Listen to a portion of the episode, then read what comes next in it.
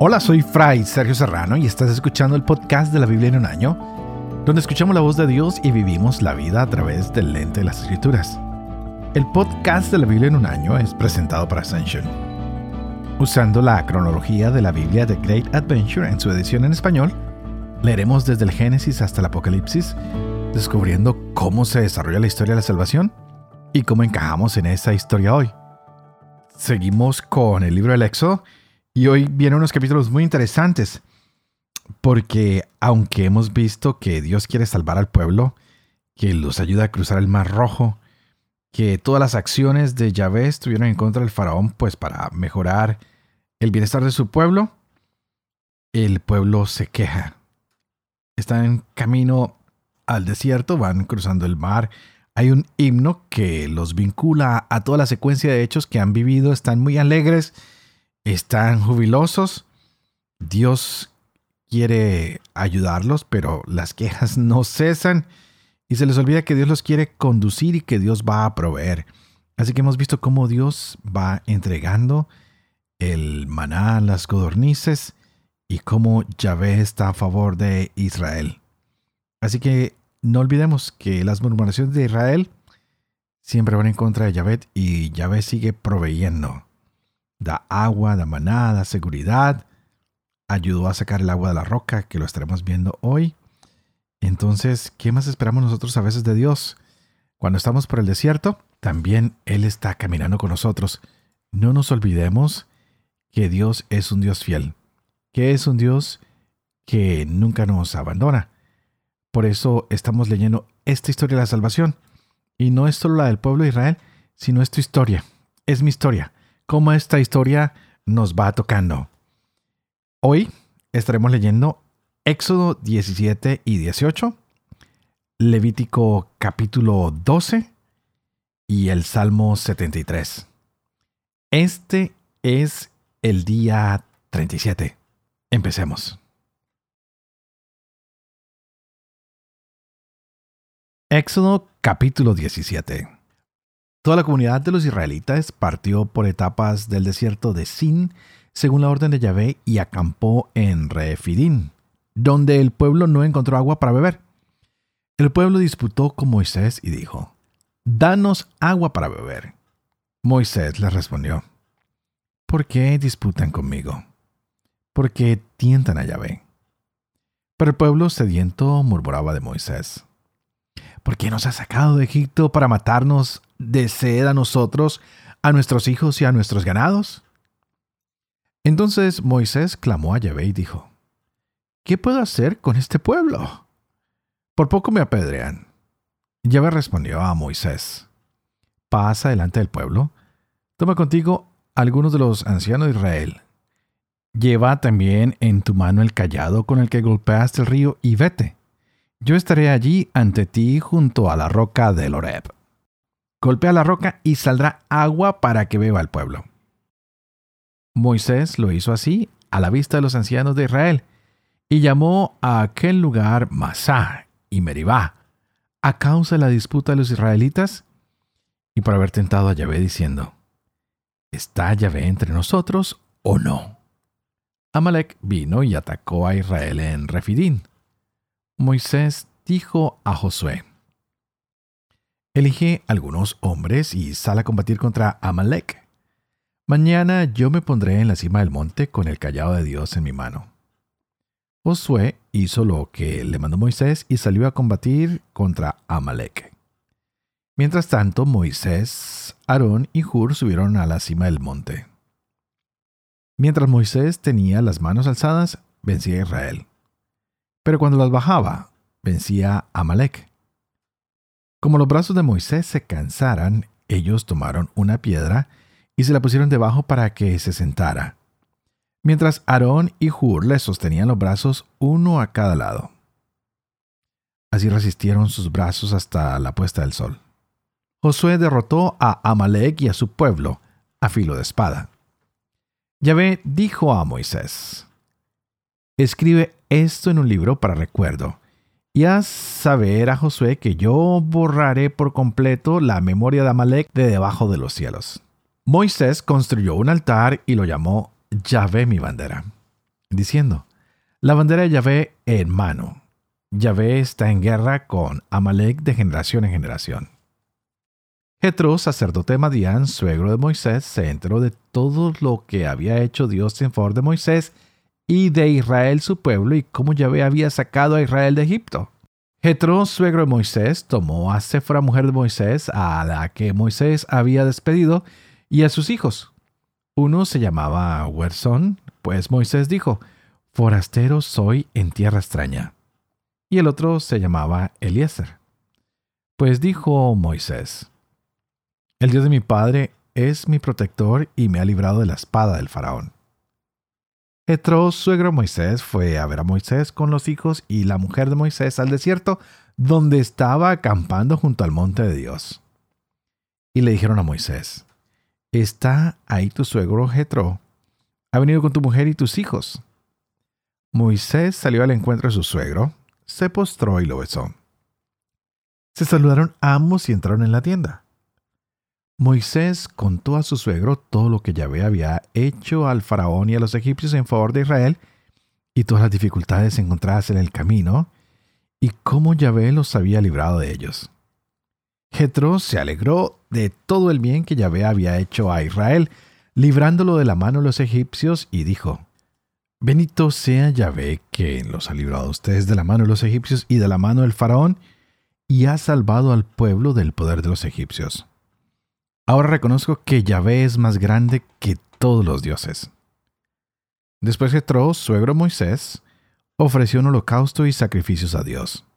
Y Aarón y todos los ancianos de Israel fueron a comer con el suegro de Moisés en presencia de Dios. Al día siguiente se sentó Moisés para decidir en los asuntos del pueblo, y el pueblo estuvo ante Moisés desde la mañana hasta la noche. Al ver el suegro Moisés todo lo que éste hacía por el pueblo, le dijo, ¿qué es lo que haces con el pueblo? ¿Por qué te sientas tú solo mientras todo el pueblo está ante ti desde la mañana hasta la noche? Contestó Moisés a su suegro, es que el pueblo acude a mí para consultar a Dios. Cuando tienen un pleito, vienen a mí y yo decido entre unos y otros y les enseño los preceptos y las leyes de Dios. El suegro de Moisés le respondió, No está bien lo que estás haciendo. Acabarás agotándote tú y el pueblo que te acompaña. La tarea es superior a tus fuerzas. No podrás realizarla tú solo. Así que escúchame, te voy a dar un consejo y que Dios esté contigo. Sé tú el representante del pueblo delante de Dios y lleva ante Dios sus asuntos. Instrúyele en los preceptos y las leyes, enséñale el camino que deben seguir y las obras que ha de practicar. Pero elige de entre el pueblo hombres capaces, temerosos de Dios, hombres honrados e incorruptibles, y ponlos al frente del pueblo como jefes de mil, de ciento, de cincuenta y de diez. Que ellos administren justicia al pueblo en todo momento. Y a ti te presentarán los asuntos más graves. Pero en los asuntos de menor importancia decidirán ellos. Así aligerarás tu carga, pues ellos la compartirán contigo. Si haces esto, Dios te comunicará sus órdenes. Tú podrás resistir y todo el pueblo podrá volver a su casa en paz. Moisés siguió el consejo de su suegro e hizo todo lo que le dijo. Eligió entre todo Israel hombres capaces y los puso al frente del pueblo, como jefes de mil, de ciento, de cincuenta y de diez. Estos administraban justicia al pueblo en todo momento. Los asuntos graves se los presentaban a Moisés, mas en todos los asuntos menores decidían por sí mismos. Después, Moisés despidió a su suegro, que se volvió a su tierra.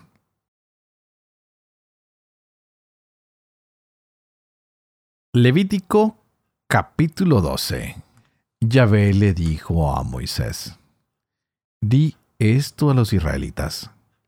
Cuando una mujer quede embarazada y tenga un hijo varón, quedará impura durante siete días. Será impura como durante sus reglas. El octavo día será circuncidado el niño, pero ella permanecerá treinta y tres días más purificándose de su sangre. No tocará ninguna cosa santa ni irá al santuario hasta cumplirse los días de su purificación. Si da a luz una niña, será impura durante dos semanas como en el tiempo de sus reglas y se quedará en casa 66 días más purificándose de su sangre. Al cumplirse los días de su purificación, sea por niño, sea por niña, presentará al sacerdote a la entrada de la tienda del encuentro un cordero de un año como holocausto y un pichón o una tórtola como sacrificio por el pecado. El sacerdote lo ofrecerá ante Yahvé haciendo por ella el rito de expiación y quedará purificada del flujo de sangre. Esta es la ley referente a la mujer que da a luz a un niño o a una niña. Si no le alcanza para presentar una res menor, tome dos tórtolas o dos pichones, uno para holocausto y otro para el sacrificio por el pecado. Y el sacerdote hará por ella el rito de expiación y quedará pura.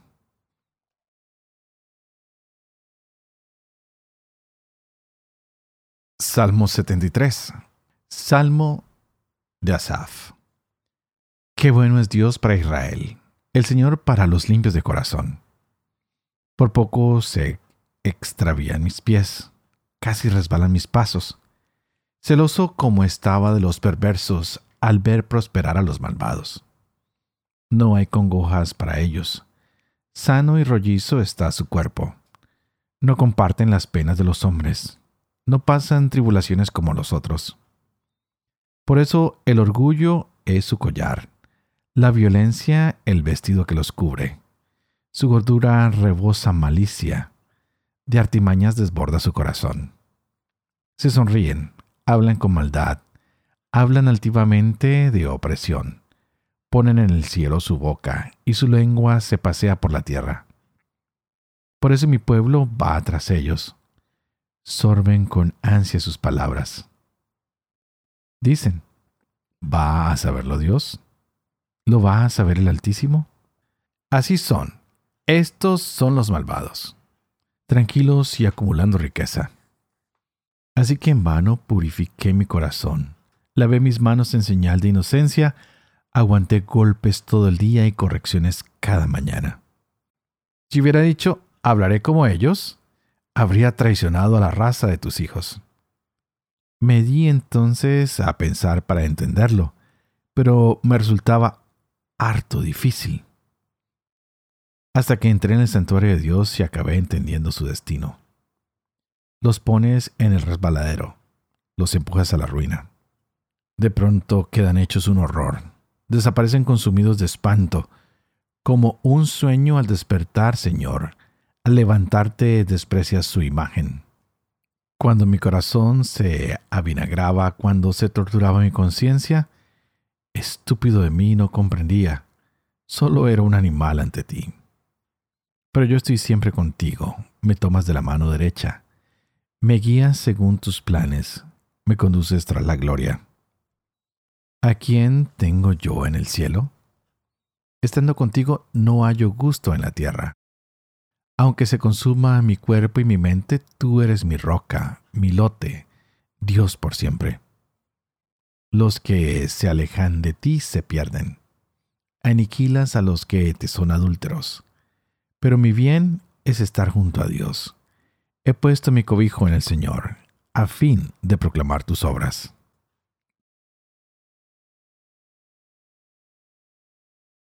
Padre de amor y misericordia, Tú que haces elocuente la lengua de los niños, educa también la mía e infunde en mis labios la gracia de tu bendición, Padre, Hijo y Espíritu Santo.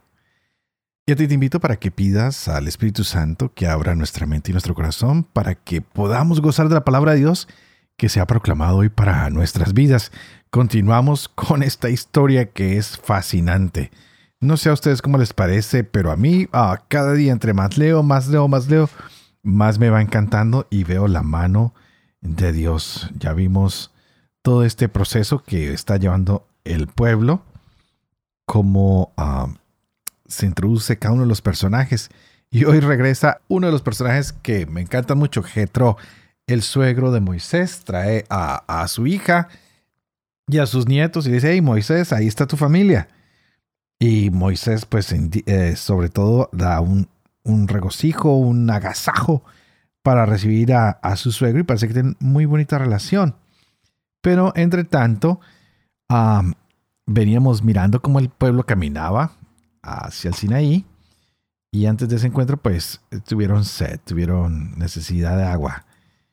Y el Señor le dice a Moisés, bueno, pues vamos a darles el agua que tanto piden y llegan hasta Lore para que salga agua de la roca. Ahí están tres personajes muy interesantes que son Moisés, Aarón y Ur, quienes después van a estar involucrados en la guerra contra Amalek y como entre los tres se ayudan. Moisés tiene que ser puesto sobre una roca para que mantenga sus brazos arriba. Así que cuando sintamos que estamos combatiendo contra el enemigo, contra las tentaciones, levantemos nuestros brazos hacia el Señor, levantemos nuestras manos en alabanza y digamos, Señor, si tú estás con nosotros podremos vencer. Y no bajemos los brazos, no, no nos sintamos derrotados, porque cuando bajamos los brazos entra la victoria para el maligno, para la tentación, pero si mantenemos los brazos arriba, así como el hijo que levanta los brazos para que su papá lo alce y lo defienda, así nos va a defender el Señor. Por eso, apenas se da esa victoria, Moisés dice aquí hay que poner un altar para que reconozcamos profundamente que, que Dios es nuestro estandarte, es nuestro balarte, es nuestro escudo, es nuestro protector. Y es así como el pueblo al salir de Egipto sigue este viaje por el desierto y ahora problemas, quejas, peleas, pero en todas experiencia de un Dios que no lo abandona. Tal vez tú y yo debemos reflexionar en todo esto cuáles son las imágenes que tenemos de Dios cuando vamos por nuestro viaje de la vida diaria. ¿Qué ha hecho Dios cuando hemos tenido sed de justicia? Sed de que las cosas estén mejor. Tal vez Dios nos muestre el camino y nosotros no lo seguimos tan fielmente. Así que hoy es muy lindo que veamos que Moisés sigue dando instrucciones y golpeando la roca y el agua brota. Pero también ah, se dio este enfrentamiento y llega la presencia de Dios y se nos presenta hoy un nuevo personaje, Josué, a quien Dios empieza a preparar para que tome el puesto de Moisés. Pero me gustaría que reflexionamos hoy en este amigo, en Jetro, el suegro de Moisés.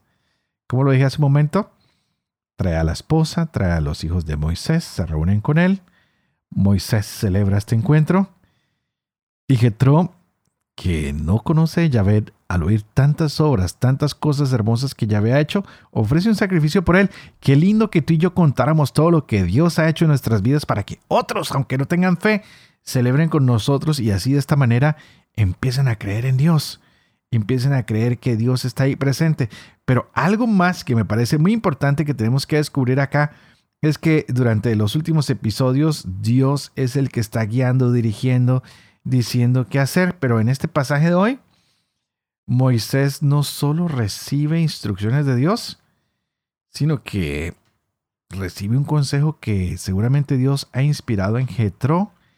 Y podríamos decir que es la sabiduría humana, porque es un hombre que ni conoce a Yahvé, pero que se atreve a dar un consejo para que la relación entre Moisés y Yahvé sea mejor, para que la relación entre Moisés y el pueblo sea mejor, para que la relación entre el pueblo y sus problemas sea mejor, la sabiduría humana que viene a tomar parte de aquí en adelante en todo este proceso.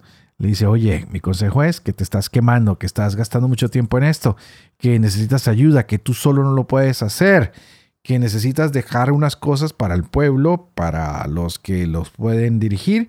Así que divide los grupos de a 100, de a 50, de a 10 y tú encárgate de las cosas grandes. A veces lo queremos hacer todo, ¿no? Somos un poquito controladores, lo podríamos decir, lo decimos en español, ¿no? Somos controladores y queremos controlarlo todo en las minucias, nos detenemos en todas las minucias. No, a veces hay que soltar, hay que soltar un poquito. No todo lo puedo controlar yo, tengo que dejar que las cosas grandes las controle Dios.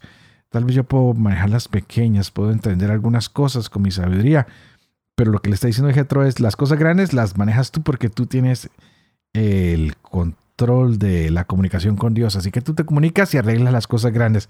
Y el pueblo que se arregle con las cosas pequeñas. ¿Qué tienes que soltar tú hoy? ¿Qué, qué tienes que dejarle a Dios? ¿Y qué tienes tú que tomar? Porque a veces también le queremos dejar todo el trabajo a Dios y así tampoco se puede. A veces ah, se puede cansar un solo hombre de hacerlo todo. Jetro, que es un sacerdote de Madián, visita a su yerno y le trae semejante regalo de sabiduría. Tal vez hay personas que no son creyentes y vienen a tu vida y te traen regalos increíbles porque Dios nos habla incluso a través de estas personas que no creen como nosotros, pero que también son hijos de Dios. Así que hoy tenemos que aprender que Moisés comunicó el mensaje al pueblo, pero para esto también tenemos que ser condescendientes con los demás y advertir que hay otra gente que también puede traernos ese mensaje, esa presencia de Dios a nuestras vidas. Y tal vez tú estás llamado a ser presencia de Dios para la vida de los demás. Así que pidámosle al Señor, digámosle, Señor, que nos quejemos menos y que agradezcamos más. Que nos quejemos menos y hagamos también nuestra parte.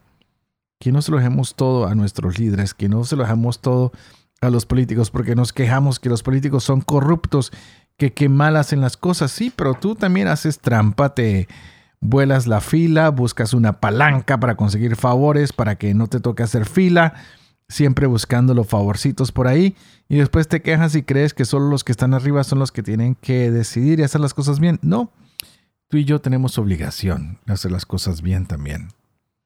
Hoy encontramos que hay dirigentes para 100, para 50, para 10. Tal vez tú tienes que tomar la dirección de tu vida o de tu familia o de tu grupo o de tu trabajo.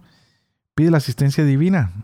Pide al Señor que te acompañe, que te ilumine, que puedas encontrar toda esa sabiduría que a veces parece estar perdida.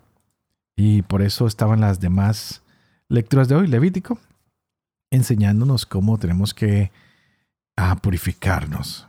Y también el Salmo que es una fuente de sabiduría y nos dice que Yahvé viene a librarnos, que hay que correr en, en ayuda hacia Él, porque Él siempre quiere darnos su mano, pero para esto nosotros tenemos que ser sumisos a Dios también, levantar nuestro corazón, porque cuando nuestro corazón está vinagrado, cuando está torturada nuestra conciencia, cuando no comprendemos, cuando somos como bestias y reaccionamos con la fuerza bruta, pues ahí está Dios para calmarnos, para venir a ayudarnos, para no dejarnos llevar por los malvados, sino para decirle, Señor, tú eres el bueno, tú eres el fiel, limpia mi corazón, que no se extravíen mis pies, que no se resbalen mis pasos, sino que siempre busque hacer tu voluntad para hacer las cosas bien.